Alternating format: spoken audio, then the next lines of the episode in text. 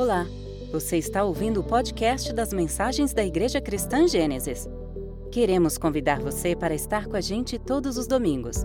Para mais informações, acesse igrejacristangênesis.com. Centrados no Evangelho, amando Deus e amando as pessoas.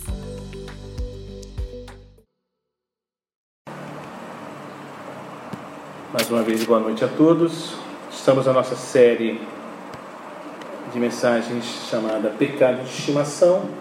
E eu já quero pedir a vocês abrirem suas Bíblias em Deuteronômio, capítulo 8. Vamos ler dos versos 11 a 18. Deuteronômio, capítulo 8, dos versos 11 a 18. Uh, eu não sei aqui quem viu a primeira ou a última versão daquele filme chamado A Fábrica, a Maravilhosa Fábrica de Chocolate, do Willy Wonka. Esse filme teve sua primeira versão, né, muitos anos atrás, e teve um, um remake agora recente, nos anos 2000. E é muito legal esse remake porque, além de contar com um ator que eu gosto muito, né, é, nos deixa algumas lições ali bem interessantes é, esse, esse filme. Eu quero me atentar a um personagem especial, a Veruca Salt. Ela é uma filha de um grande empresário e que tudo que ela quer, ela pede para o pai dela. Tudo. Papai, eu quero um, uma boneca X. Ele vai lá e compra a boneca X. Papai, agora eu quero é, um carrinho tal, um pônei tal. Pai vai lá e compra para ela. Até que houve esse sorteio que o Willy Wonka faz para cinco crianças conhecerem a fábrica de chocolate. E ela fala: Papai, eu quero esse ingresso. E ali ele para a sua fábrica compra várias e várias caixas de chocolates do Willy Wonka para que os empregados, as empregadas pudessem desembrulhar cada um deles até encontrar o, o bilhete e ele encontra o bilhete. E aí ele vai com a mulher dele, com a esposa dele, a mãe da Veruca Salt, e entrega o bilhete a ela. E ela olha para ele e fala: Papai, agora eu quero isso. Engraçado porque em nenhum momento a Veruca ela agradece aquilo que pediu e o pai deu. Ela não agradece, ah pai, obrigado pelo pônei, adorei. Ah, pai, obrigado pela, pela boneca, adorei. Ah, pai, obrigado pelo esforço de ter conseguido o um ingresso para mim. Não, não há uma gratidão por parte dela. Há uma tremenda ingratidão. E muitas das vezes nós somos assim. Nós somos ingratos. Nós pedimos coisas ao Senhor, nós obtemos coisas do Senhor, mas nós não agradecemos a Deus nós não agradecemos as bênçãos e favores que o Senhor tem derramado sobre nós, seja na saúde, seja é, no, pelo trabalho, seja pela família. Nós não somos gratos. Parece que achamos que tudo aquilo que recebemos não é mais do que obrigação de Deus, que é o nosso Pai, e como papai, Ele tem que nos dar. Ele tem que nos dar. E hoje, no episódio 10 dessa série de mensagens, eu quero falar sobre o pecado de estimação, estimação da ingratidão. Deuteronômio capítulo 8, versos de 11 a 18 diz assim: Tenham cuidado de não se esquecer do Senhor seu Deus deixando de cumprir os seus mandamentos, os seus juízos e os seus estatutos, que hoje, hoje lhes ordeno.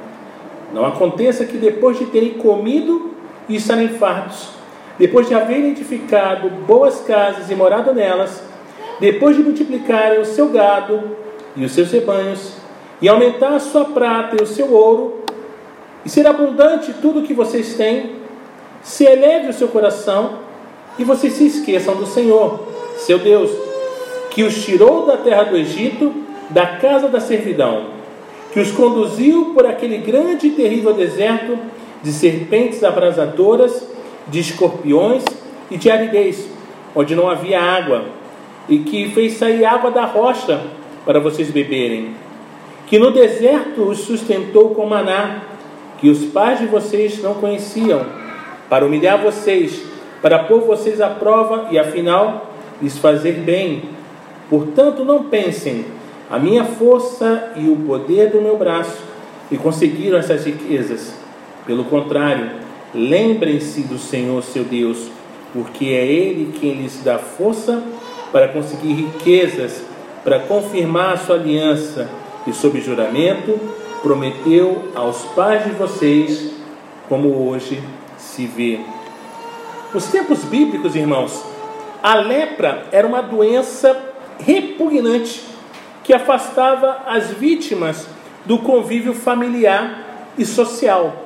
Era mais ou menos como foi com a Covid-19. A Covid ela fez com que as pessoas se isolassem. Elas não poderiam ter contato com ninguém, porque era possível que a disseminação viesse a aumentar. Né? Estamos falando de uma pandemia e a lepra nesse momento aqui era mais ou menos isso. Na verdade, a lei mosaica exigia que os leprosos eles gritassem continuamente: impuro, impuro, para que as pessoas não se aproximassem deles. Quando eles estavam ali caminhando pelas estradas, né, para que ninguém se aproximasse dele e o transeunte fosse contaminado pela doença. Lucas afirma que certa vez Jesus encontrou com dez leprosos que à distância, à distância, clamavam: Jesus, mestre, tem compaixão de nós. E Jesus lhe respondeu: Ide e mostrai-vos aos sacerdotes. Naquele momento eles foram curados de sua lepra. Para quem já teve a oportunidade de dar um Google, viu o que é lepra, são umas tipo uns furúnculos, umas coisas que saem na pele e que cheira muito mal. E quando Jesus falou isso, né, é, ele quis dizer que eles possuíam, ele, os sacerdotes possuíam autoridade para pronunciar de forma oficial que aqueles leprosos tinham sido purificados da doença. E ao longo do caminho, os homens foram curados. Mas dos dez leprosos, somente um que era samaritano, voltou para agradecer a Jesus, louvando a Deus. Mas Jesus lhe perguntou: Mas não foram dez que foram purificados? E os outros nove? Onde eles estão? E ao ler essa história, irmãos, nós pensamos: como esses homens puderam ser tão ingratos a ponto de não voltarem para agradecer a Jesus? Muitos de nós, porém, também são culpados do pecado da ingratidão. Em termos espirituais, a nossa condição era muito pior do que a lepra. Não estávamos enfermos, mas estávamos espiritualmente mortos. Éramos escravos do mundo, de Satanás e das paixões de nossa natureza pecaminosa. Estávamos sujeitos à ira de Deus. Entretanto, porém, com seu grande amor e sua grande misericórdia, ele nos alcançou e nos deu vida espiritual. Deus perdoou nossos pecados por intermédio da morte de seu filho e nos revestiu de retidão absoluta do próprio Jesus. O milagre ainda mais grandioso, igreja, foi Cristo nos ter dado vida espiritual. E seus benefícios são infinitamente maiores do que a cura da lepra. Quantas vezes, porém, agradecemos pela nossa salvação? Por quantas vezes só hoje você agradeceu pela sua salvação? Você já parou hoje para agradecer a Deus por libertá-lo do reino da escuridão e transportá-lo para o reino de seu filho? Se você agradeceu, foi de um jeito automático. Como muita gente tem o costume de orar antes das refeições, ou foi uma expressão sincera de gratidão pelo que Deus lhe fez por meio de Jesus Cristo? Gente bonita e fofa de Deus, na realidade, a nossa vida toda deveria ser um agradecimento contínuo. O apóstolo Paulo afirmou aos atenienses que é Ele mesmo, Deus, quem dá a todos a vida, a respiração e todas as coisas, conforme em Atos 17, 25. Isso significa, irmãos, que o ar que respiramos é um presente de Deus. Você é grato, já foi grato a Deus pelo ar? Você agradeceu Senhor, obrigado porque eu estou respirando, obrigado pelo oxigênio, obrigado pelo H2O. Tudo que somos e tudo que temos é uma dádiva de Deus. Toda habilidade intelectual, profissional ou técnica que possuímos é dádiva de Deus. É provável que você tenha sido um aluno, uma aluna estudiosa, estudioso, e talvez tenha até suportado horas de treinamento profissional. Mas de onde veio essa capacidade intelectual e o talento inato que você tem? Veio de Deus, que criou você com uma aptidão natural e depois, em sua generosa providência, o conduziu no desenvolvimento do seu talento, dos seus talentos. Temos de prestar atenção, irmãos, à advertência de Deus aos israelitas, como acabamos de ler em Deuteronômio. Olha, não é pela sua força, não. Não é por aquilo que você está fazendo, não. É a misericórdia de Deus, é a força e o cuidado do próprio Deus. Tudo o que vemos, tudo o que temos, tudo o que possuímos, vem do nosso Deus. Mas quantas vezes paramos para agradecê-lo? No fim de um dia de trabalho, por exemplo, você para por um momento e diz obrigado, Senhor, pela capacidade, pela instrução, pela saúde que o Senhor me deu para que eu realizasse o meu trabalho hoje. Alguma vez você andou pela casa observando os móveis, as decorações e disse a Deus: Senhor, todas essas coisas que estão aqui nessa casa, incluindo os mantimentos na dispensa e o carro, caso você tenha. No meu caso é o Uber. São presentes seus. Obrigado por sua provisão bendita e generosa. Se você ainda é estudante, já agradeceu a Deus pela provisão intelectual e financeira que o capacita a se preparar para o futuro? Quando você ora antes das refeições, a oração é rotineira e mecânica ou é uma expressão de sua profunda gratidão a Deus por cuidar das suas necessidades físicas? Achar normal receber todas as provisões materiais e bênçãos espirituais que Deus tem ricamente despejado sobre nós e deixar de agradecer-lhes, igreja, é um dos nossos pecados de estimação, a qual é chamado ingratidão. Na verdade, muitos cristãos talvez nem consideram isso como pecado. Todavia, quando Paulo descreve uma pessoa cheia do Espírito Santo, ele também diz que devemos viver sempre dando graças por tudo a Deus, o Pai, em nome de nosso Senhor Jesus Cristo. Significa, irmãos, que todo o nosso viver deveria ser um agradecimento contínuo a Deus. Agradecer a Deus por suas bênçãos materiais e espirituais em nossa vida não é apenas um gesto educado da nossa parte, é a vontade moral de Deus. Deixar de fazer o agradecimento que ele merece é pecado. Isso pode parecer um pecado talvez inocente para nós que não está machucando ninguém. Contudo, é afronta e insulto àquele que nos criou e sustenta a cada segundo da vida.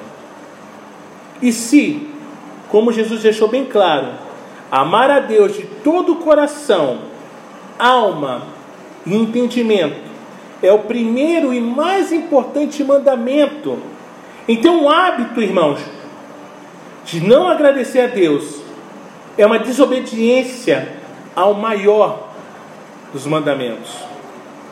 Em Romanos capítulo 1, versos de 18 a 32, Paulo ele descreve vividamente a decadência moral da humanidade pagã daquela época, uma vez que Deus a entregou cada vez mais às inclinações perversas de seus corações maldosos.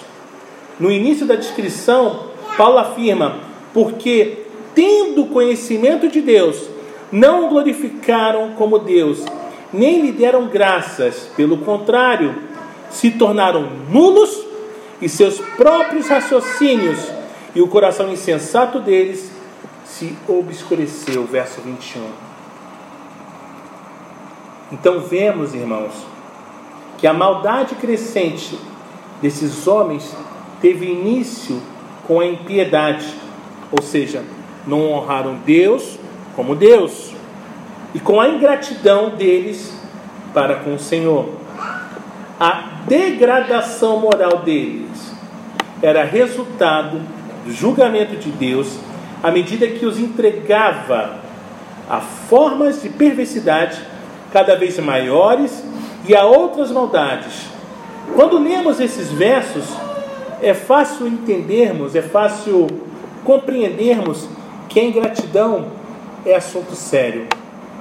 Para nós pode parecer um, um pecadinho, mas Deus trata a questão com seriedade, irmãos. Não honrar a Deus, nem lhe ser grato pelas características evidentes dessa sociedade atual, como também é decadência cada vez mais e cada vez maior da nossa época. Na verdade, a descrição da depravação moral pode ser aplicada quase ao pé da letra à época em que vivemos. Será que isso não é mais uma vez o julgamento de Deus por deixarmos de honrá-lo e agradecer-lhe? Como cristãos, irmãos, certamente não desejamos contribuir para que Deus nos castigue. Todavia, assim o faremos se, com a sociedade em geral, deixarmos de prestar a Deus o agradecimento que lhe é devido. O fato é que talvez sejamos os mais culpados por tudo isso. Afinal, como cristãos, deveríamos ter mais discernimento.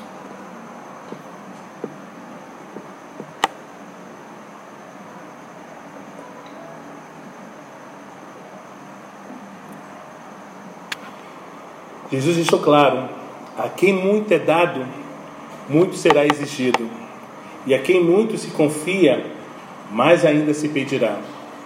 Por acreditarmos, irmãos, que a Bíblia é a palavra de Deus, temos mais obrigação de obedecer-lhe, e parte de nossa obediência é dar graças a Deus sempre e por todas as coisas. Não há dúvida de que o aumento da decadência moral ao nosso redor é horroroso e realmente assustador. Ficamos imaginando até onde a coisa vai. Mas antes de julgarmos essas pessoas, temos de nos perguntar se não contribuímos de algum modo para sua decadência moral quando deixamos, juntamente com elas, de prestar honras a Deus e de dar graças a Ele. Irmãos, temos de dar graças sempre e por todas as coisas. Temos de dar graças especialmente quando recebemos a provisão extraordinária de Deus ou a libertação de alguma circunstância difícil.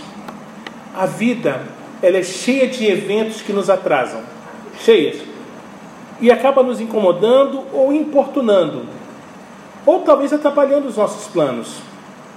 Em meio a esses acontecimentos, devemos lutar contra a ansiedade e a irritação.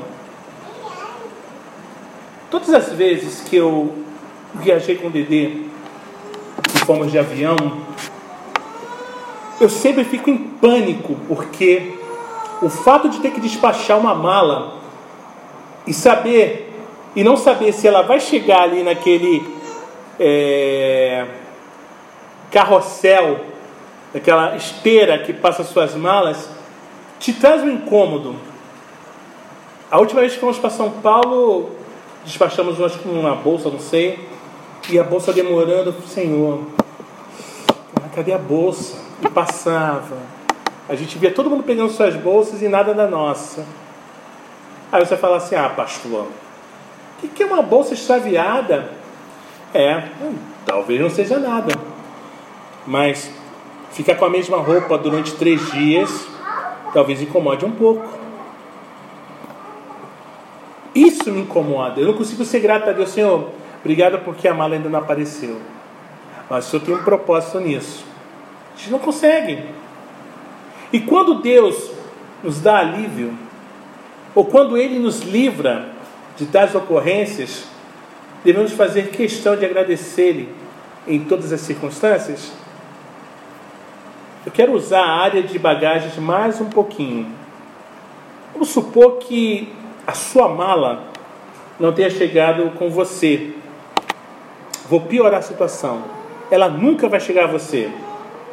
Mesmo assim, você deve agradecer a Deus antes de responder. Insira ainda mais nessa história algum contratempo, seja uma situação real ou uma situação que você espere que nunca lhe aconteça, e isso fará com que a sua resposta a essa pergunta não seja teórica. Agora, nesse caso, você deve agradecer a Deus pela situação, seja ela real, seja ela hipotética. A pergunta é a seguinte: devemos agradecer a Deus quando as coisas não saem do jeito que esperávamos?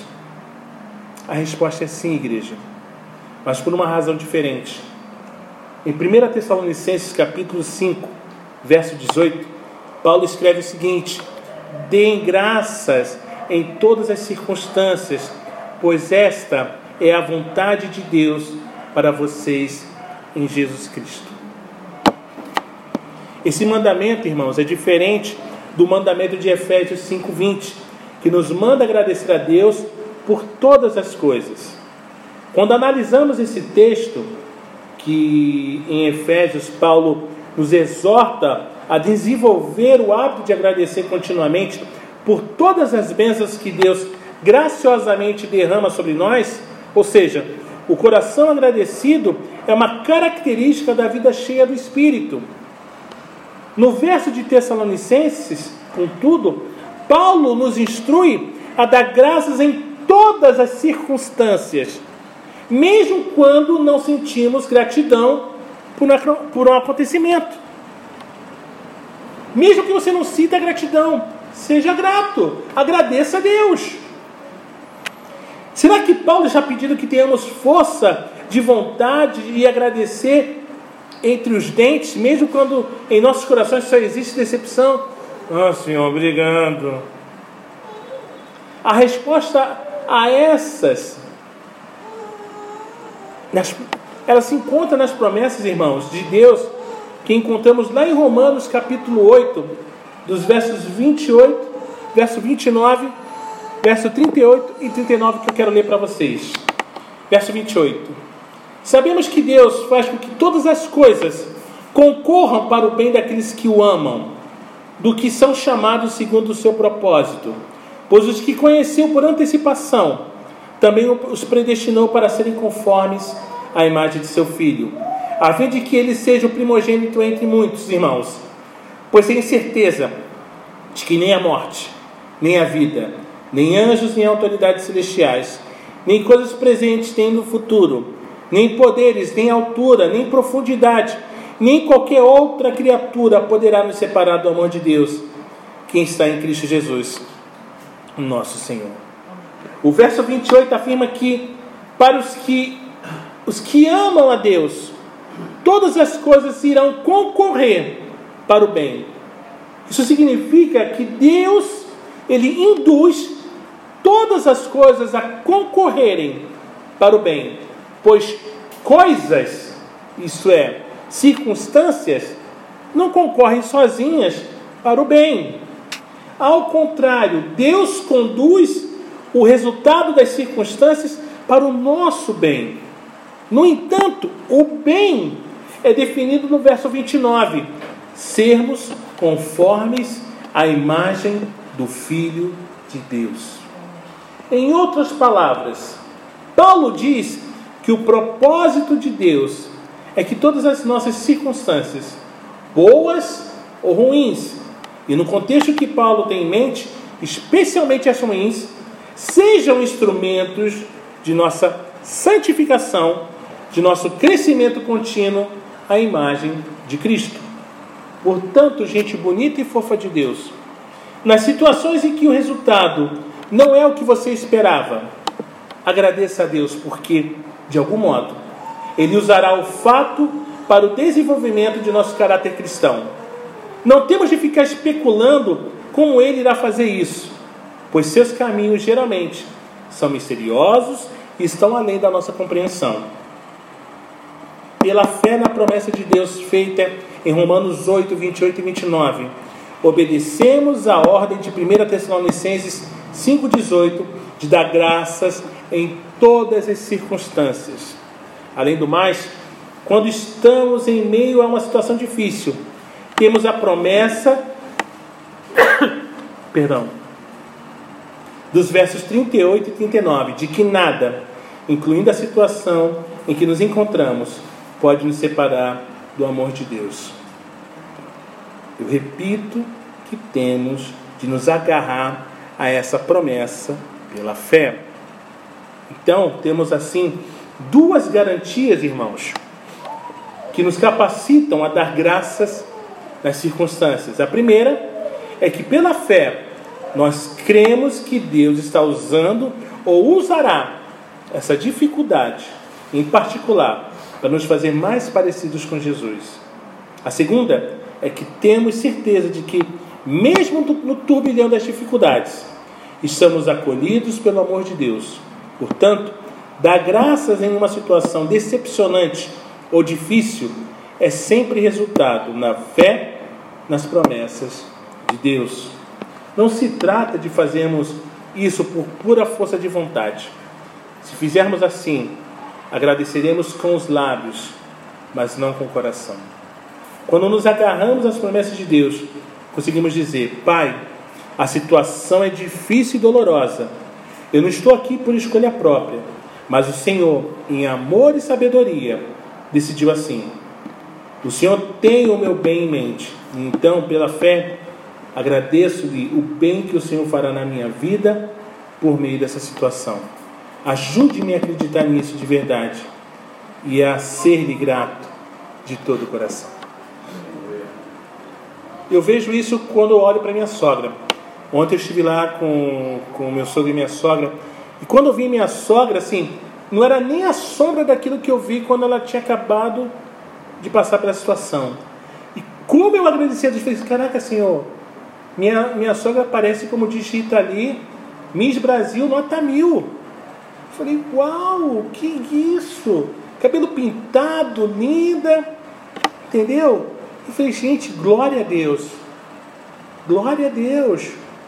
É neste momento mesmo, passando pela luta, pela tribulação, como falam os nossos irmãos pentecostais, vai dando glória. Seja grato a Deus. E eu vi lá minha sogra rindo, faceira, né? O grande amor, dividindo até ao próximo, né? Dividido ao menino que chegou ontem, que mal conheceu, não sabe suas origens, mas enfim, deixa para lá. sabe, como eu fui grato a Deus em ver minha sogra bem. Era algo que queríamos? Não, irmãos. Se dissermos que queríamos, vamos estar mentindo. Ficamos preocupados? Sim, ficamos. Mas a nossa confiança estava no Senhor. E graças a Deus que o resultado era esse. Mas, pastor, e se o resultado não fosse esse? Ainda assim seríamos gratos. Ainda assim seríamos gratos. Resumindo, que a gente possa, irmãos, criar o hábito de dar graças a Deus continuamente. Acima de tudo, sejamos gratos pela salvação e pelas oportunidades de crescer espiritualmente e no ministério. Devemos agradecer a Deus com frequência pela fartura de bênçãos materiais.